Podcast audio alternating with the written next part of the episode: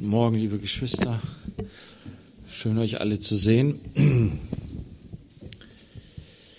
Für alle, die ähm, schon jetzt denken, oh, wann ist es bloß zu Ende?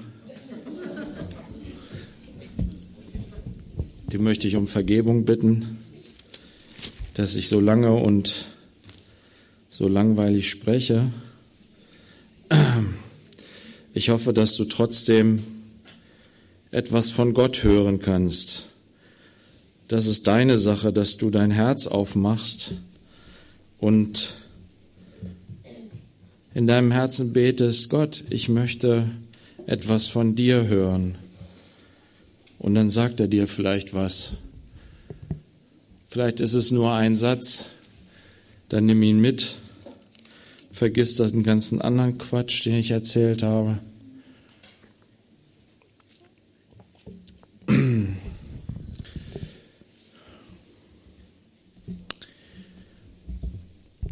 Vielleicht ist dieser eine Satz, dieser hier,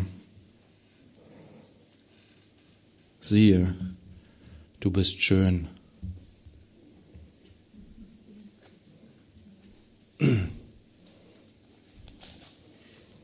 Hab nicht ich gesagt.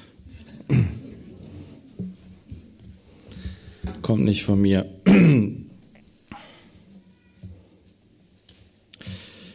Ich weiß, es gibt manche Frauen, wenn ihr Mann sowas sagen würde, würde sie antworten, na klar, ich weiß. Du erzählst mir nichts Neues.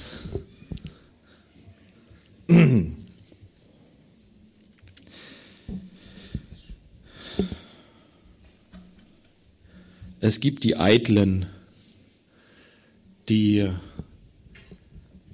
sehr viel von sich selbst halten.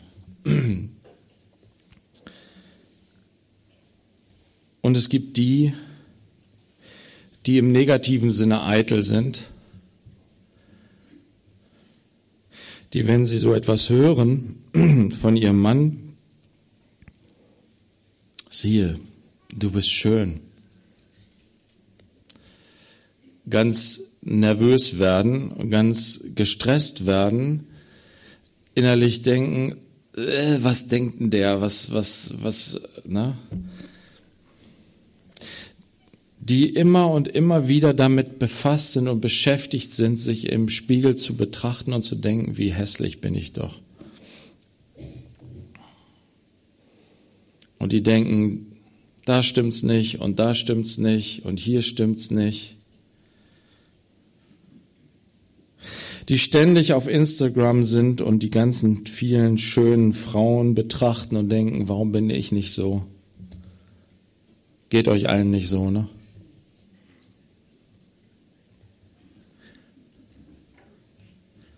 siehe, du bist schön. Und ich sage das natürlich völlig im völlig falschen Ton, weil er sagt natürlich, siehe, du bist schön. Besser so? Sorry, es tut mir leid, meine Seelenlage ist ein bisschen schwierig gerade. Ich versuche trotzdem das Wort Gottes weiterzugeben, so wie Gott es gibt. Ähm, siehe, du bist schön, meine Freundin. Siehe, du bist schön. Das ist Hohelied Kapitel 4, Vers 1. Ich lese einfach mal die Verse. Siehe, schön bist du, meine Freundin, siehe, du bist schön. Deine Augen leuchten wie Tauben hinter deinem Schleier hervor. Dein Haar ist wie eine Herde Ziegen, die vom Gebirge Gilead hüpfen. Deine Zähne sind wie eine Herde frisch geschorener Schafe, die aus der Schwemme heraufkommen. Jeder Zahn hat seinen Zwilling, keinem von ihnen fehlt er. Wie eine karmesinrote Schnur sind deine Lippen, und dein Mund ist anmutig. Wie eine Granatapfelscheibe schimmert deine Schläfe hinter deinem Schleier hervor. Dein Hals ist wie der Turm Davids, der rund gebaut ist. Tausend Schilde hängen daran, alles Schilde von Helden. Deine beiden Brüste sind wie zwei Kitze, Zwillinge der Gazelle, die in den Lilien weiden. Wenn der Tag verhaucht und die Schatten fliehen, will ich zum Myrrenberg hingehen und zum Weihrauchhügel. Alles an dir ist schön, meine Freundin, und kein Makel ist an dir. Okay, ähm, diese Aufzählung ist für unsere Ohren irgendwie ein bisschen schräg. Aber es ist interessant, weißt du, er begnügt sich nicht damit, seiner Geliebten zu sagen, dass sie schön ist, sondern er schwelgt in ihrer Schönheit. Er benennt all die schönen Details. Er betrachtet sie und sagt, das ist schön und das ist schön und das ist schön. Und wisst ihr, wie viele Dinge er aufzählt? Sieben. Und was bedeutet die Zahl sieben? Vollkommenheit. Richtig, Lea. Gut gelernt. Ist auch auf der Bibelschule gewesen. ist gut. Ist gut. Gut, wenn man das weiß. Weil dann versteht man noch mehr, was es bedeutet. Nämlich, dass mit diesem, mit dieser Aufzählung nicht gemeint ist so, äh, und die Nase und die Ohren, die sind, äh, aber, hm, naja, der Knubbel in deinem Gesicht und, äh, das sagt er nicht. Es könnte sein, dass die Nase vielleicht nicht das Schönste an ihr war. Deswegen zählt er sie jetzt hier nicht auf. Und das ist ja auch wichtig in der Liebe, oder? Wisst ihr, wenn er ihr Komplimente macht, dann macht er nicht hintenrum, wischt er ihr nicht eins hin, äh, hintenrum eins aus. Na? Sondern es geht ihm darum, ihr zu zeigen, wie kostbar und wertvoll sie ist in seinen Augen. Wisst ihr, und deswegen ist dieser Satz vielleicht von, für viele von euch Frauen hier, junge Mädchen, alte Frauen. Vielleicht trifft er dich besonders deswegen ins Herz, weil du das von deinem Mann nicht kennst, weil du das sonst so wenig erlebst, diese Wertschätzung. Du bist schön. Und es zu hören, diese Aufzählung, was, was ist denn alles schön? Ja, sie fragt vielleicht, was ist denn schön an mir? Sie hat ja, wir, wir denken mal zurück, in Kapitel 1 gibt es ja so eine Stelle, wo sie selber darüber klagt, über einen Nachteil, den sie hat in ihren Augen. In Vers 6 von Kapitel 1, seht mich nicht an, weil ich schwärzlich bin, weil die Sonne mich gebräunt hat. Darüber spricht er nicht. Er rührt da nicht im Topf rum. Ja, das ist deine Schwäche. Das ist dein Fehler. Ja, alles ist so schön an dir, aber, aber. Und dann kommt's, ne?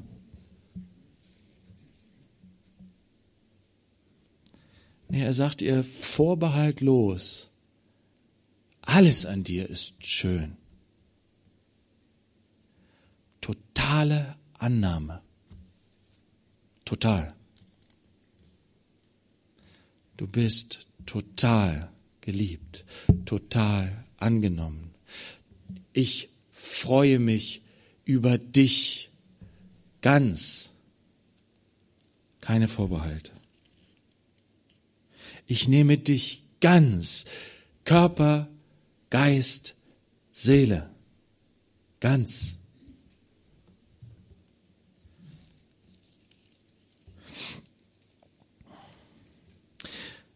Und diese Aufzählung, diese sieben Dinge, die er aufzählt, er bringt sie mal in Verbindung mit einem Vergleich. Und diese Vergleiche sind ein bisschen schwierig für uns, ne? weil sie aus einem anderen Lebensumfeld sind. Wir Städter, wir können da nicht so wahnsinnig viel mit anfangen. Wir Städter aus dem 21. Jahrhundert.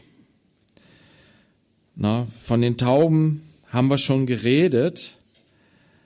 Ähm, die Herde Ziegen, die vom Ge äh, Gebirge Gilead hüpfen.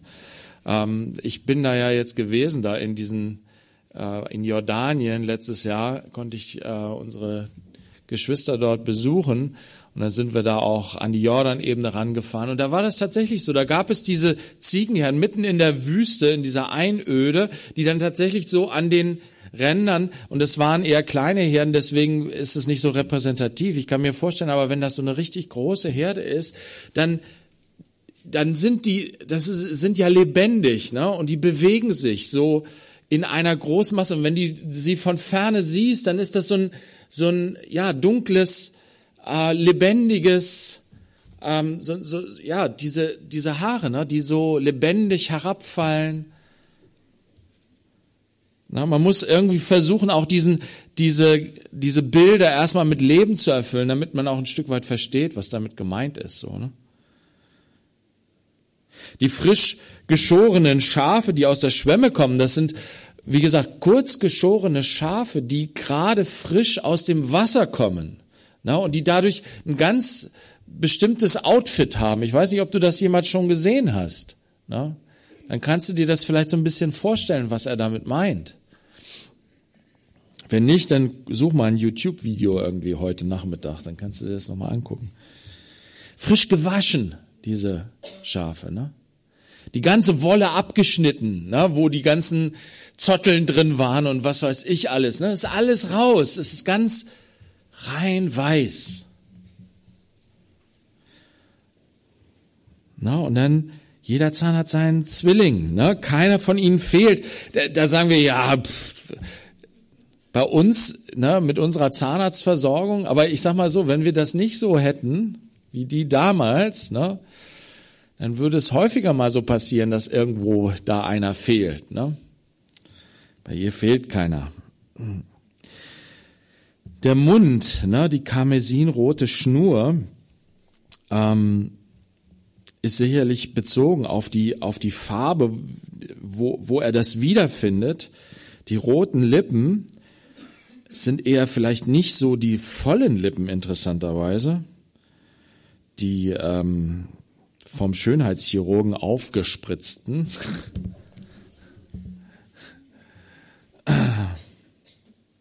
Anmutig ist dein Mund.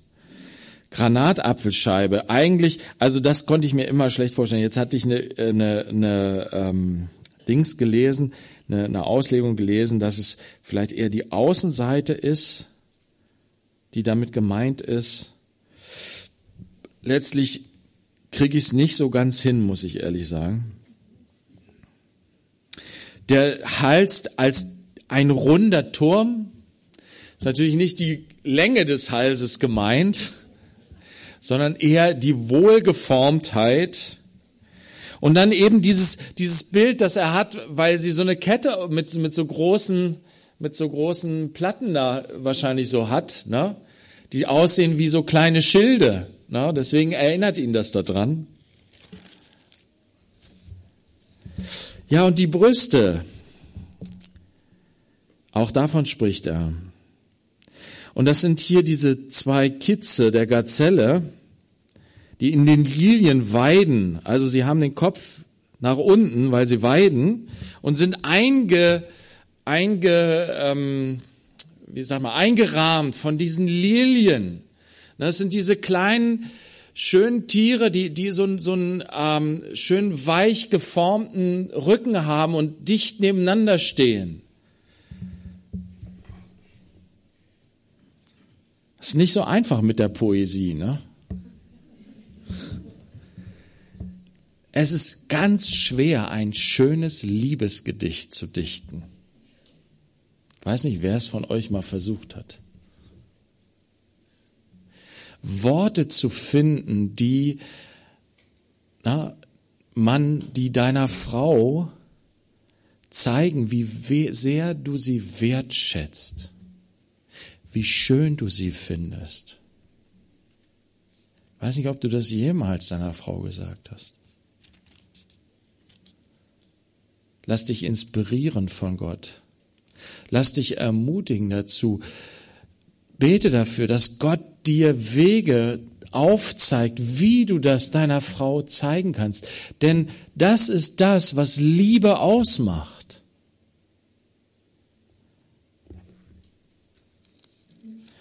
Dass deine Frau aufgeht, Freude hat, sich dir hinzugeben, dass sie Freude hat an der Liebe zwischen euch, hat was damit zu tun, ob du ihr Wertschätzung und Liebe zeigst und gibst. Und es gibt natürlich verschiedene Wege, seine Liebe und Wertschätzung zu zeigen. Und der eine oder andere von euch sitzt hier und sagt, ja, ich kann halt nicht reden. Dafür bringe ich alles im Haus in Ordnung, ne, was es in Ordnung zu bringen gibt. Ich gehe auch jeden Tag hart schuften, damit die, die Kohle stimmt. Damit zeige ich ihr doch, dass ich sie liebe, oder? Reicht das nicht? Nee, das reicht nicht.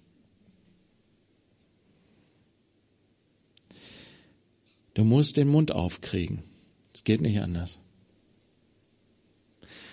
Und aus dem Mund muss was rauskommen, was zuerst in deinem Herzen ist. Jesus sagt nämlich, wovon, der, äh, äh, wovon das Herz voll ist, geht der Mund über.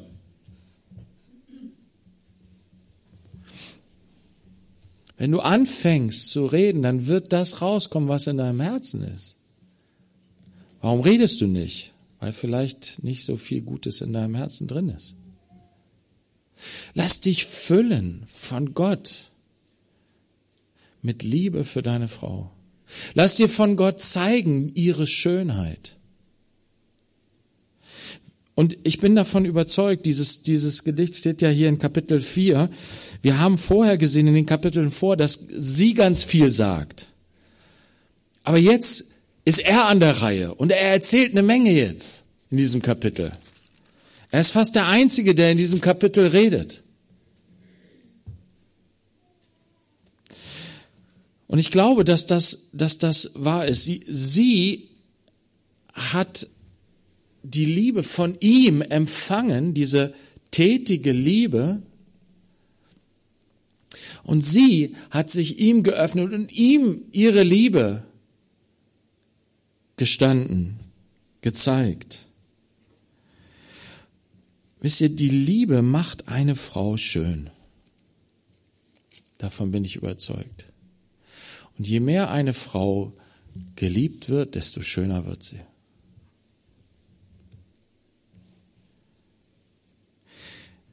Er geht so weit, dass er sagt, an dir ist kein Mangel, kein, kein Makel. Alles an dir ist schön. Jetzt kann man sagen, Liebe macht blind. kann man sagen. Vielleicht, weiß ich nicht.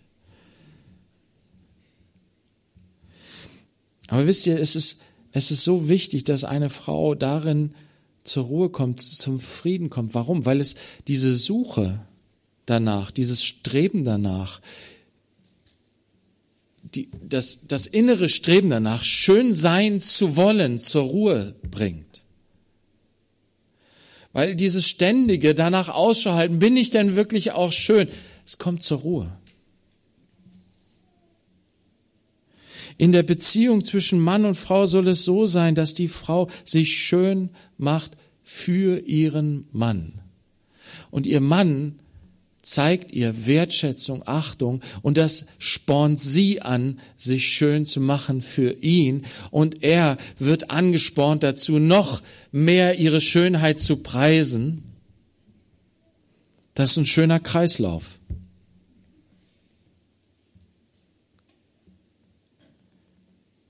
In unserem Fleisch, in unserer Sünde ist es oft das Gegenteil, ein Teufelskreis. Sie sehnt sich nach Wertschätzung, nach Anerkennung. Er sehnt sich danach genauso, aber man schaut nur auf den Mangel. Man redet nur über das, was fehlt. Und das trägt nicht dazu bei, dass man sich wertgeschätzt fühlt. Und dann geht die Spirale immer weiter runter, bis man gar nicht mehr miteinander redet. Wisst ihr, und dieses Reden hier, was hier stattfindet, ist in der intimen Begegnung. Im Verlauf des Kapitels geht es richtig zur Sache. Aber das Reden spielt eine große Rolle hier. Das Wort. Die Kommunikation, die liebevolle Kommunikation, die Wertschätzung. Ja, nicht gleich irgendwie, weißt du, sie sind jetzt zusammen, alleine, ne?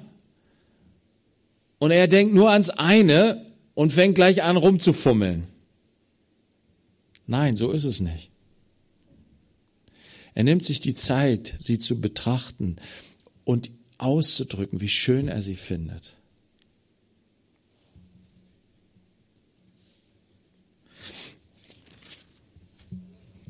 Das sind so wichtige Dinge in der Liebe zwischen Mann und Frau. Aber ich will weitergehen in dem, was uns diese Worte geistlich zu sagen haben. In Epheser 5, Vers 27,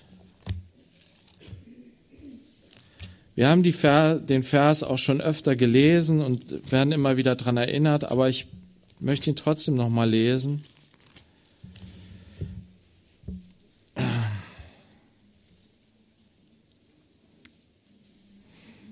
Ab Vers 25 geht es los. Ihr Männer liebt eure Frauen, wie auch der Christus die Gemeinde geliebt und sich selbst für sie hingegeben hat. Epheser 5, Vers 25.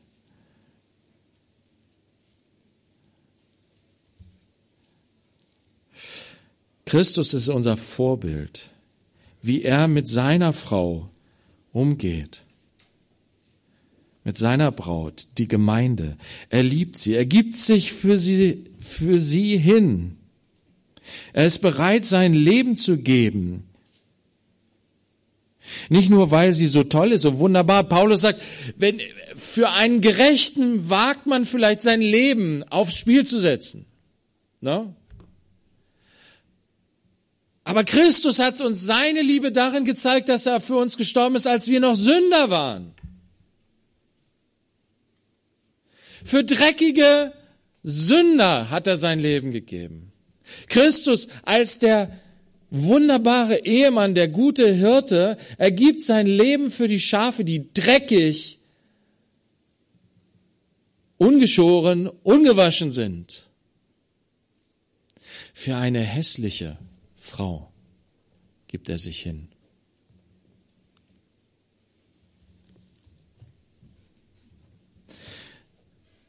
Und das Ziel seiner Hingabe ist gerade, sie schön zu machen.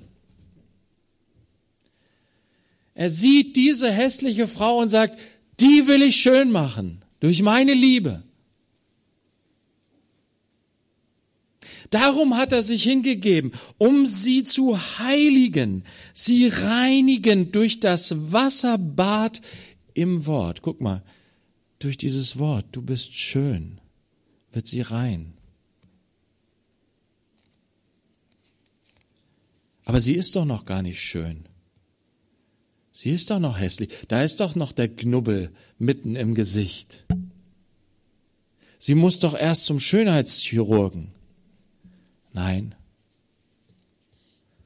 Du bist schön. Warum? Jesus sieht seine Frau schon so, wie sie sein wird. Durch seine Liebe. Er sieht schon das, was aus ihr werden wird durch seine Liebe. Und deswegen kann er das sagen, ohne zu lügen.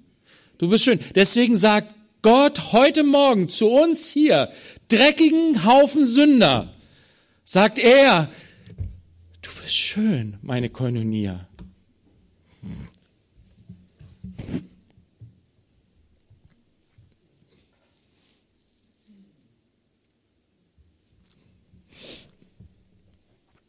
Du bist schön. Wunderbar, ne? Gute Botschaft.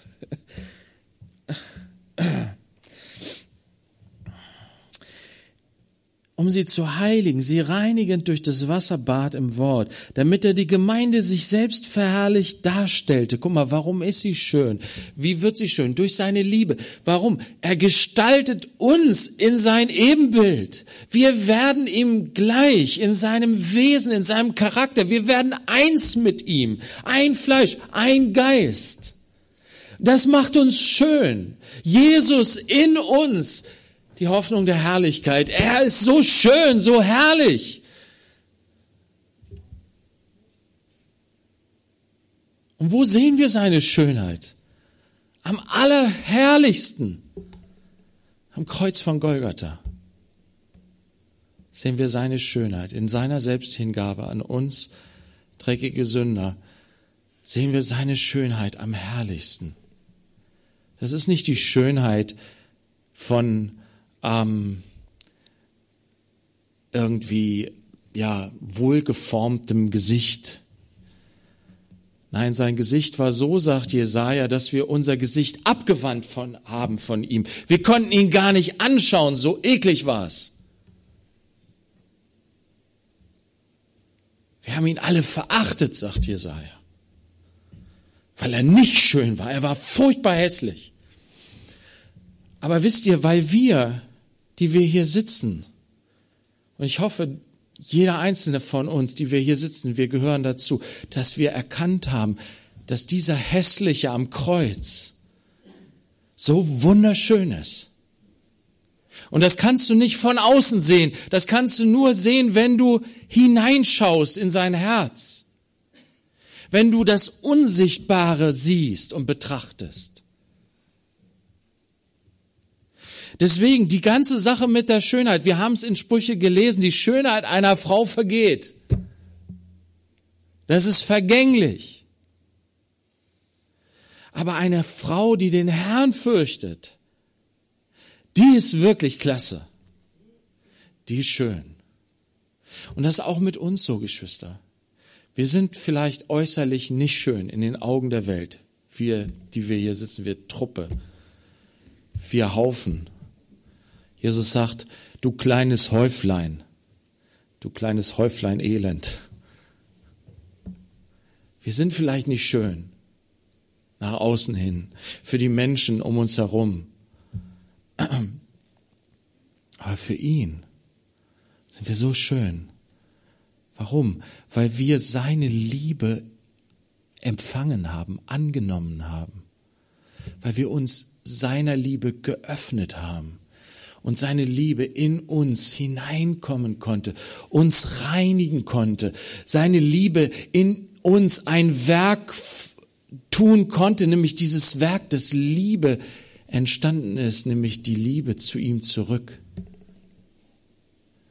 Und daran hat Gott so großes Wohlgefallen. Wisst ihr, was hat denn Jesus gesagt? Das höchste Gebot ist, du sollst den Herrn, deinen Gott lieben von ganzem Herzen, ganzer Seele, mit all deiner Kraft. Und wenn das geschieht durch seine Liebe in unseren Herzen, in unserer Mitte, dann ist das eine Wahnsinnsfreude für ihn. Und das ist das Ziel, was er für uns hat. Das Ziel, dass wir an, an, wenn wir dann vollendet sind, ihn von ganzem Herzen und ganzer Seele mit all unserer Kraft lieben, ihn umarmen und sagen, endlich, Herr. Der Tag kommt. Ist nicht weit weg. Ähm. Und genau das passiert in, ähm, Paulus beschreibt es in 2. Korinther 3, Vers 18.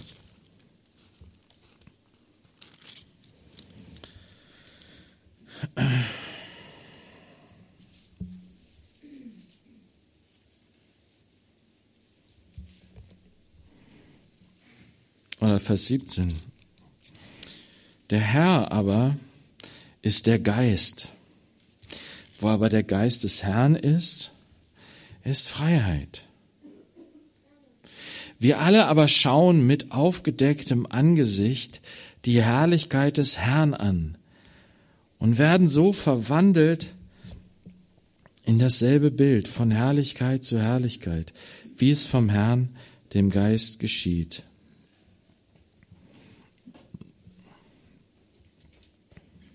Wir schauen mit aufgedecktem Angesicht die Herrlichkeit des Herrn an. Wir schauen sein Bild an, seine Selbsthingabe, seine Liebe, seine Barmherzigkeit, seine Gnade, seine Konsequenz in der Liebe. Er hat nicht gezögert, er hat nicht gewartet. Er hat es getan zur richtigen Zeit. Sein Leben hingegeben für unsere Sünde, für unsere Verfehlung und hat uns dadurch gereinigt. Und wenn wir dieses Angesicht seiner Herrlichkeit schauen, wenn wir in sein Angesicht schauen, deswegen ist es so wichtig, immer wieder darüber nachzudenken, was hat Jesus für mich getan? Auf das Kreuz zu schauen über Jesus nachzudenken. Paulus sagt, ich habe euch Christus vor Augen gemalt als gekreuzigten. Na, so wie so wie äh, in einem Hohelied im Grunde ähm, Salomo ein Porträt in Worten schreibt, so ist es auch mit unserem Herrn Jesus. Wir haben diese Beschreibungen von ihm und wir schauen ihm im Geist. Er ist nicht na, materiell jetzt vor uns sichtbar. Manchmal schenkt er uns das in einer Vision, in einem Traum. Aber wir können es auch schauen, ohne dass wir es sehen, im Geist. Durch den Glauben können wir ihn sehen, wie er sich hingegeben hat für uns. Und während wir das tun, wenn wir uns damit befassen, mit seiner Liebe für uns, dann sagt Paulus hier, wirst du verwandelt in dasselbe Bild. Du wirst ihm ähnlich. Du wirst eins mit ihm. Du wirst die Frau, wir werden diese Frau als Gemeinde, die mit ihm in dieser Welt leidet und die mit ihm am Ende verherrlicht wird.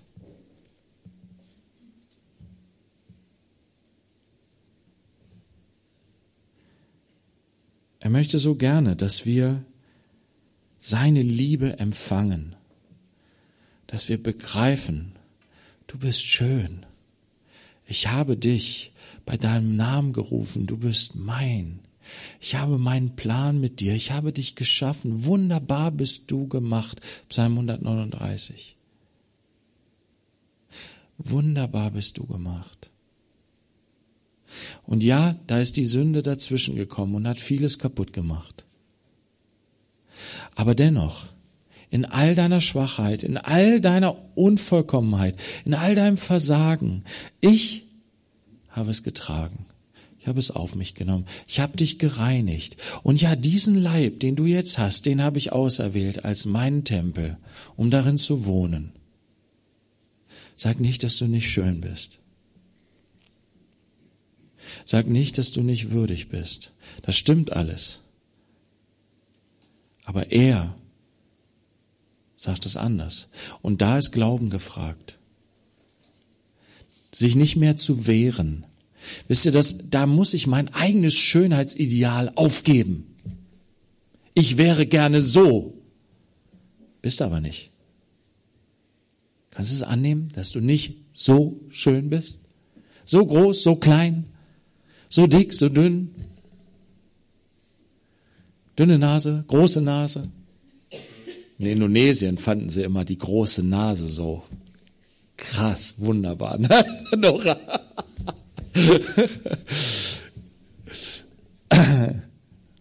Das ist alles relativ. Es geht um dein Herz, wisst ihr? Und das sagt Paul, Petrus auch nochmal, äh, wir haben noch einen Augenblick Zeit, das wollen wir lesen nochmal, die Verse, die sind wichtig. Zweite Petrus, äh, erste Petrus 3. 1. Petrus 3, Vers 3. Euer Schmuck sei nicht der äußerliche. Durch Flechten der Haare und Umhängen von Gold oder Anziehen von Kleidern. Geschwister, das bedeutet nicht, dass man sich nicht schön macht. Wie gesagt, mach dich schön für deinen Mann. No? Äh, auch Männer, ne? Haare, Na, wenn, wenn du die Haare nicht kämmst, dann zerzausen die. Oder schneid sie ab. Also das kannst du natürlich auch machen. Aber das muss man ja auch pflegen, ne? Pflegen, sich pflegen. Na? Weil der natürliche Mensch verfällt.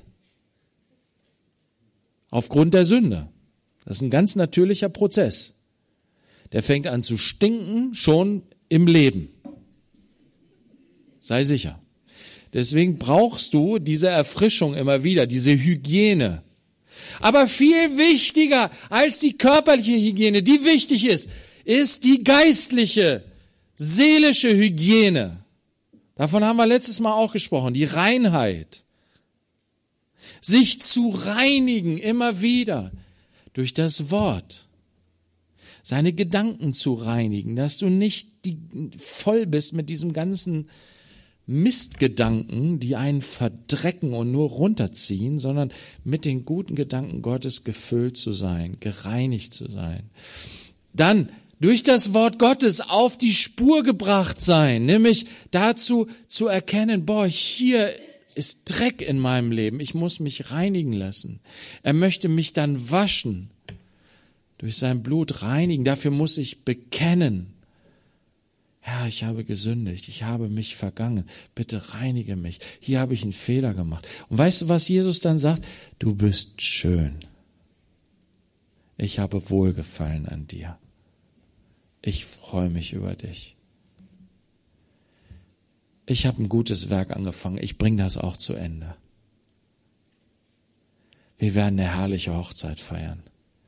Du wirst so schön sein, Koinonia, du wirst so schön sein, Leib Christi auf Erden, dass du es kaum aushältst. Das kannst du dir gar nicht vorstellen. Lass dich von seiner Liebe so umformen. Na, und wie gesagt, die äußere Sache, das ist vergänglich. Ne? Äh, Im Umhängen von Gold oder Anziehen von Kleidern, sondern der verborgene Mensch des Herzens im Umfeld vergänglichen Schmuck des sanften und stillen Geistes, der vor Gott sehr kostbar ist. Sehr komplizierter Satz. Ich versuche es mal einfacher zu machen. Das, was du nicht siehst, was im Herzen des Menschen ist, das macht ihn schön. Ein schöner Mensch ist derjenige mit einem reinen Herzen. Da ist das Äußere ziemlich Wumpe.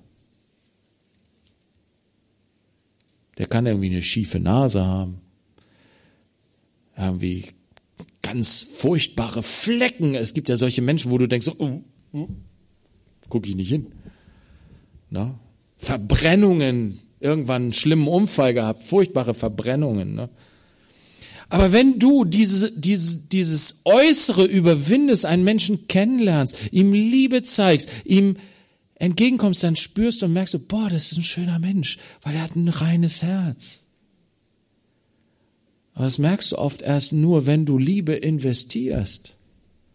Gerade Menschen, die vielleicht sehr hässlich sind, sind besonders verhärmt und schwer zugänglich, weil sie so viel Ablehnung erfahren. Du bist schön. Meine Freundin, meine Geliebte. Meine Liebe macht dich schön. Es ist der, dieser unvergängliche Schönheit, die unvergängliche Schönheit, der unvergängliche Schmuck. Und es ist der sanfte und stille Geist, der vor Gott sehr kostbar ist. Sanft und still heißt, Jesus ruft uns alle. Das gilt nicht nur für die Frauen. Jesus sagt, kommt alle zu mir Kommt in mein Joch, lernt von mir, denn ich bin sanft. Sanftmütig. Also nicht nur die Frauen, sondern die Männer genauso. Aber auch die Frauen sollen sanft sein. Und still. Auch das ist etwas, was für die ganze Gemeinde gilt. Paulus sagt, ich will, dass, die, dass ihr ein stilles Leben führt.